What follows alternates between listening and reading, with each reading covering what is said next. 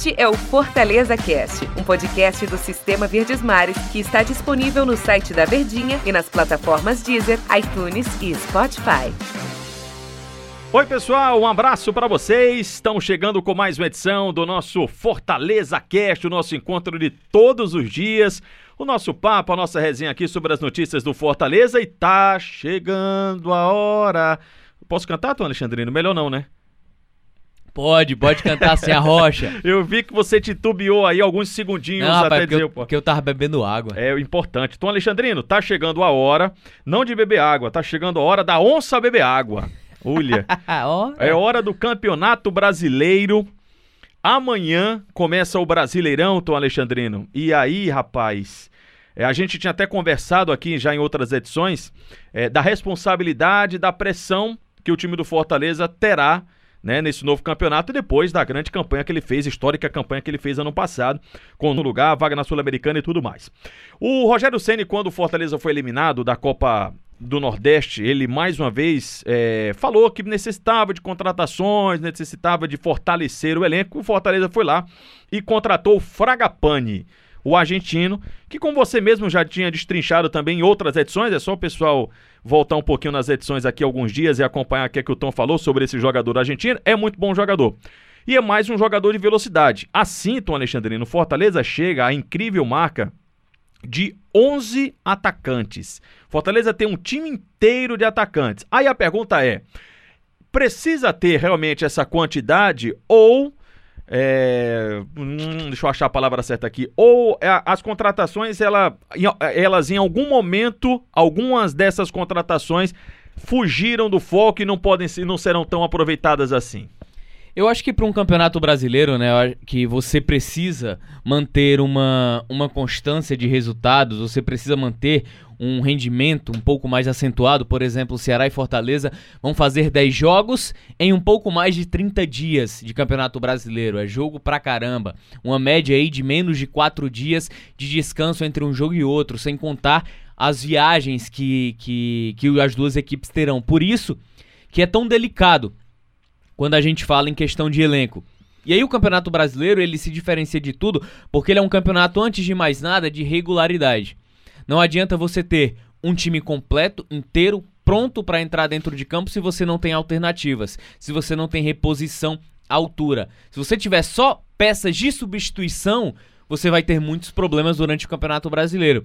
E aí eu acho que é onde passa a necessidade de 11 jogadores transformando em 12. Porque tem o Marlon ainda, né? O Marlon ainda faz aquela função de lado. Lembrando que esses 11 jogadores a gente tá contando com o garoto Gustavo Coutinho, né? Das categorias Isso. de base do próprio Fortaleza. Que até agora foi o único que a gente não teve nenhum parâmetro deste retorno porque não jogou. Isso, exatamente. Os, Inclu- os outros todos jogaram, né? Inclusive, por curiosidade, ele fez uma dupla de muita felicidade quando foi campeão da Copa do Nordeste Sub-20 ao lado de Vitor Jacaré, que hoje tá no Ceará. Mas a gente fez esse parêntese aqui só para poder trazer um retrato inicial. É necessário, é importante, pela exigência do Campeonato Brasileiro, pelas alternativas que precisa buscar o Fortaleza dentro de campo e por entender também que a forma como o Fortaleza joga na prática ali com quatro atacantes ele precisa. Imagina só você ter que usar dos seus 11 quatro atacantes. Se um se lesiona e o outro fica suspenso, você precisa de alternativas. E essa rotatividade você necessita para titularidade e também para o banco de reservas. Então, eu acho que o fato de você ter 11 jogadores alternando ali para 12 naquela linha, naquela faixa central ofensiva onde atua o Fortaleza, é mais do que necessário, até porque o Rogério de 11 utiliza 4. E normalmente quatro muito fixo, né? Isso. Eu tô a gente falando de 11 aqui, se a gente for pegar no duro, no duro... A gente pode falar de 13, porque tem o Mariano Vasquez, né, que joga ali naquela função do 14, Rapaz, Felipe, é Felipe. Alves. Desses, porque assim, no duro, no duro, é Oswaldo, é Romarinho, é David, é o Wellington Paulista e é Yuri César.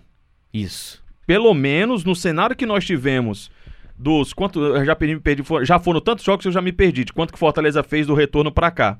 Foram sete, Seis, sete jogos. dois do Campeonato Cearense, foram cinco, não? Não, três do Campeonato Cearense. Que foi o Guarani, depois Ceará, Ah, depois é Guarani. verdade, foram três, Três do do Campeonato, Campeonato Cearense, Cearense. e três da Copa do Nordeste. América quartas Es- e semis. Esporte Foram seis. e, e Ceará. Seis jogos. Desses seis, no duro, no duro, tudo bem que o Orobó, por exemplo, não podia jogar a Copa do Nordeste. Mas se a gente pegar pra valer, são esses cinco jogadores ali. Ah, eu ainda tenho, assim, eu vejo o número 11, nossa senhora, 12, ou até 13, como disse o Tom Alexandrino. Nossa, quantos jogadores tal. Mas eu, pelo menos, eu não sinto a firmeza, que é diferente de confiança, em Matson, em Orobó, Ederson. E Carius. Esse eu já acho que é um pouquinho mais à frente, mas esses últimos três, é, não sei qual- com qual frequência eles serão, eles serão utilizados, não. Mas se de repente o Wellington Paulista não pode jogar, Aí é o Carius. a gente confia no Carius pra uma Série A ou ainda ele precisa provar? Eu confio.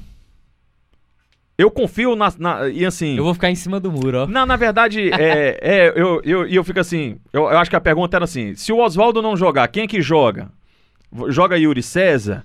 Joga, sei lá, é, o Fragapane, que acabou de chegar. Acho que quando sai o, o, o, o Wellington Paulista, você não tem muita alternativa, a não ser que você mude o seu esquema. Vai ter que jogar o Edson Carius. Confiando ou não, vai ter que jogar ele. Porque mais abaixo ainda do que o Edson Carius tá o Thiago Orobó. Se a gente já fica meio assim, pô, será que o Carius vai aguentar o tranco de uma Série A de Campeonato Brasileiro? Eu acho que dá pra aguentar, mas se você já fica meio assim, imagina com o Thiago Orobó, né? Então, vai, o Carius vai até mais até pela falta de oportunidade, de, de opções, melhor dizendo, daquele setor que tem um time do Fortaleza. Isso, exatamente. Aí é onde o Rogério Senna ele vai precisar se reinventar dentro do, do, do campeonato, né? Dentro do próprio Brasileirão, para poder buscar, ao menos, fazer um campeonato de permanência. No mínimo, né? Não de luta contra o rebaixamento. Luta contra o rebaixamento, pelo amor de Deus. Já foram dois anos muito tortuosos aqui pro campeonato, pro futebol cearense, que foi no caso do, do próprio Ceará. E ter mais uma vez um cearense brigando contra isso eu acho muito complicado. Então o Rogério ele precisa reinventar e buscar alternativas. Fortaleza tem uma proposta na mesa pro Elias, aquele volante experiente, Corinthians, mas isso aí já tá com mais de uma semana e meia. Ele tá analisando outras propostas, tem outras equipes no páreo, como Goiás, Chapecoense, América Mineiro, Atlético Goianiense. Aí resta saber o que é que vai pesar mais, mas enfim, enquanto não se define isso, Fortaleza se frustrou em relação à busca de um Jean Mota. E aí é onde tá buscando essas alternativas. Nenê Bonilha tá passando mais tempo no departamento médico do que propriamente dentro de campo. Seria essa outra alternativa pro Fortaleza buscar é, alternar a sua, a sua forma de atuar dentro de campo. Mas fora isso, ele vai ter que se confiar naquele esquema que tanto perdurou, que tanto deu certo, é uma competição longa e eu vejo que hoje, hoje, analisando hoje, claro que à medida que o campeonato vai acontecendo, isso pode mudar. O Fortaleza tá um pouco abaixo. Em relações ofensivas, eu tô falando de alternativas. Ele tem David, ok. Mas ano passado ele tinha à disposição Marcinho. Ele tinha, quer queira, quer não, o André Luiz, que tava tendo bons rendimentos. Então ele tinha essas possibilidades. Esse ano é que ele tem menos. Eu sei que a gente tá falando de ataque, até desse número grande que o Fortaleza tem de opções pro setor, mas há um outro setor tão importante quanto, que a gente fala muito do ataque do Rogério, né? Dos lados, até porque ele pontua bastante isso, né? Jogadores de lado, jogadores de velocidade. Há um setor, Tom, que eu fico observando, que eu fico olhando, que é meio que um coração também do time do Fortaleza, que é o meu campo. Que são aqueles dois caras ali, Felipe e Juninho. E com a contusão do Michel, Ninguém sabe muito bem como é que tá a situação do Nenê Bonilha, e você pontuou agora há pouco o nome do Elias, né, que tá na mesa aí do time do Fortaleza já há algum tempo, aquele jogador experiente e caro também, diga-se de passagem. Fico perguntando como seria o Fortaleza, aí sim, com mais improvisações, aí a gente volta o Marlon, volta um pouquinho o Mariano Vasquez também, que são jogadores que têm essas características, mas considero ali o meu campo, o do Fortaleza, o coração do Fortaleza, até porque o Rogério também gosta dessa característica de jogadores que saibam marcar, mas principalmente saibam sair para o jogo. E o Fortaleza tem nesses dois atletas, quando o Juninho ou quando o Felipe não tão bem, claramente a gente vê que o rendimento do Fortaleza no todo também não é legal. Então, fico atento também à questão de quantidade de opções que o Rogério tem ali pro setor. E é um outro problema, né? Até porque se você tira Felipe ou Juninho, você não tem uma alternativa imediata, né? É. O Marlon hoje, no, no, no conceito geral, ele é um ponta direita. Ou ele é um ponta esquerda, a necessitar da, da exigência do Rogério Ceni. Você tem um Luiz Henrique, como o próprio Rogério Ceni falou, e aí eu tirei algumas dúvidas com algumas pessoas dentro do Fortaleza, ainda tá muito verde. Talvez o Luiz Henrique seja uma espécie de maturação para outra temporada. Talvez essa ele não seja tão exigido. E aí tem o garoto Wendel, o garoto Geilson, mas você não pode ter certeza. Então, se a gente for analisar friamente, só tem Juninho e Felipe. E é muito preocupante, né? Ele improvisou o Ederson no Campeonato Cearense ali. Ele improvisou também o Mariano Vasquez. Então, uma coisa que o Rogério Ceni não gosta é de improvisações. Improvisações dá a certeza e a nitidez de que a equipe não tem alternativas para aquelas posições. Eu lembro uma declaração que o Rogério deu, que ele falou assim: "Eu prefiro um atacante que marque", acho que foi essa a declaração que ele deu, a um volante que ataque, né? Só para comprovar o quanto que ele é, é aficionado por esse jogo de velocidade pelos atacantes. Mas a gente sabe muito de que ele passa pelo Juninho e pelo Felipe as boas atuações do time do Fortaleza. E eu tô curioso para saber se o rendimento, como é que vai ser o rendimento desses dois jogadores e quando não tiver, por isso que ele também pediu um jogador de meio campo ali, né? Acho o setor bem necessitado de contratação pro Fortaleza também. E se pode e, e talvez se tiver alguma alternância, né? Alguma alguma talvez surpresa para essa estreia dentro do Campeonato Brasileiro contra um Atlético Paranaense que olha, eu assisti a final do, do Campeonato Paulista, viu? Não tá bem. O Campeonato o- Paranaense. Ah. Paulista não. Eu, eu, eu, É porque- eu é porque- fiquei, é porque, tu, é porque tu parou aqui. Eu, foi que eu É. absurdo. Ah, campeonato, campeonato Paranaense. Você assistiu o Paranaense? Eu assisti os dois jogos da final contra o Coxa. O Atlético ganhou com dois gols nos tá acréscimos, né? bem abaixo. Dois golaços. Tá bem abaixo. O Atlético que foi, assim, meio que paquerou. Você acha que o At- paquerou com o Rogério Senna tá, tá mais abaixo, o Atlético? Tá bem abaixo que se acha? Em termos de conjunto, sim, porque perdeu as suas principais peças e não repôs, né? Não teve uma reposição. Só um parênteses aqui, né? O como o Atlético, é, ele faz bons negócios, né, cara? O Verdade. Atlético pega um jogador mais ou menos, vende por um absurdo de dinheiro, né? Bons negócios. Mas aí vem a questão esportiva, né? Que acaba perdendo E também. tem, né? tem, um garoto lá que é uma aposta que, que se surpreendeu, né, nesse princípio de, de campeonato, de temporada, que é o garoto Paulinho, que é um jogador de velocidade, um atacante. Quem vai E o- marcar ele é o Paulão. E o Bissoli também, que foi outra alternativa que ele encontrou para a saída do Marco Ruben. Bom, Tom, só pra gente fechar aqui, falando de contratação, acabei lembrando, né? Não podia deixar passar, de que a pedido de Jorge Jesus, JJ, o Benfica tá pra valer mesmo agora em busca de Everton Cebolinha. É, como o Marcelo Paz disse, é o jogador mais vendido e desvendido da história. Toda semana, não, foi o Everton, o time lá, depois, não, vai pro futebol italiano, não, daqui a pouco ele vai pra Espanha, vai pra não sei aonde e tal. Mas me parece que o destino dele vai ser Portugal, e aí pode ser que o Fortaleza consiga suprir o que a gente estava falando aqui de necessidades, de jogadores em que você possa depositar uma confiança maior, tanto pro ataque como também no meu campo, com esse dinheiro que chega aí do Everton Cebolinha, né? Nem tanto. Por Inf- infelizmente eu, eu, eu tenho, eu tenho por, por mais. A gente tem tempo? Tem, hora. Vambora. Por mais. por- Podcast pode. Por mais, por mais que a gente esteja falando de um dinheiro sobre o Everton, é, esse valor em termos esportivos para auxiliar o Fortaleza não é querendo cortar o barato, já vai ser um pouco mais complicado e difícil de ter esse dinheiro a curto, médio prazo para fazer a negociação.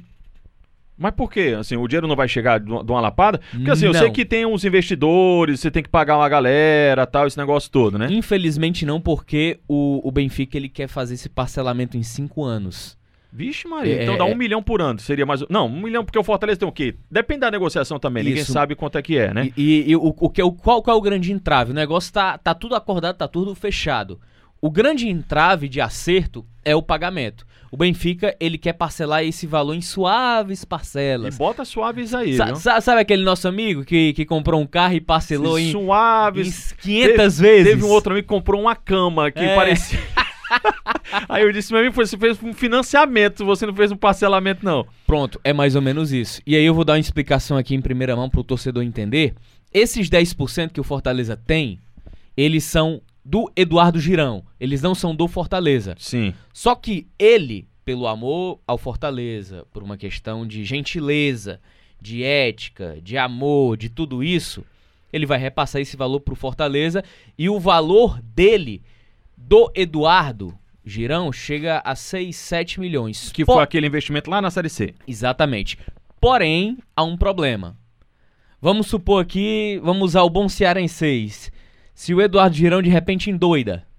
Hum. Não, eu quero esse dinheiro. vai tudo pra ele e o Fortaleza não pode contestar nada. Mas se a venda do Fortaleza, se a negociação ultrapassar os 6 milhões, o lucro não é do Fortaleza, por exemplo, ficam 13 milhões com o Fortaleza, 6 pro Eduardo Girão, o restante pro Tricolor. É exatamente esse o problema, porque os 10 são do Eduardo Girão. Os 10%, os 10% não são do Fortaleza. Ah, entendi. São dele. E ele estaria abrindo mão pro Fortaleza e que Fortaleza é mais repassasse embaixo, né? um outro valor. Aí tem a história dos investidores, né? Isso. Os outros investidores, eles são irrisórios, porque não chega a 1%. É um valor é, 100 mil, É, 50, 80. São, são negócio. valores pequenos que não chega nem a 1%. Aquilo que você tem na quinzena, né? 50 mil. Ora! En- Então, em relação ao dinheiro do, do, do Everton, não é tão simples assim o lucro do Fortaleza. Se, melhor seria se fosse mais simples, né? Que a É, negociação rapaz. fosse mais ágil, até porque o Fortaleza está necessitado. Mas, meus amigos, amanhã começa o Brasileirão e amanhã, claro, a gente fala um pouquinho mais sobre Fortaleza e Atlético Paranaense na primeira rodada. Está de volta o Campeonato Brasileiro. Valeu, Tom! Valeu, valeu. Grande abraço, Ó, hein? compartilha aí, tá? Bota no grupo da família, coloca no seu Twitter aí, no seu Instagram também, que a gente tá sempre, todo dia aqui, falando do Fortaleza, no nosso Fortaleza Cast, aqui no site da Verdinha e também no aplicativo de música que você preferir, Deezer, iTunes ou Spotify. Valeu, pessoal, até amanhã!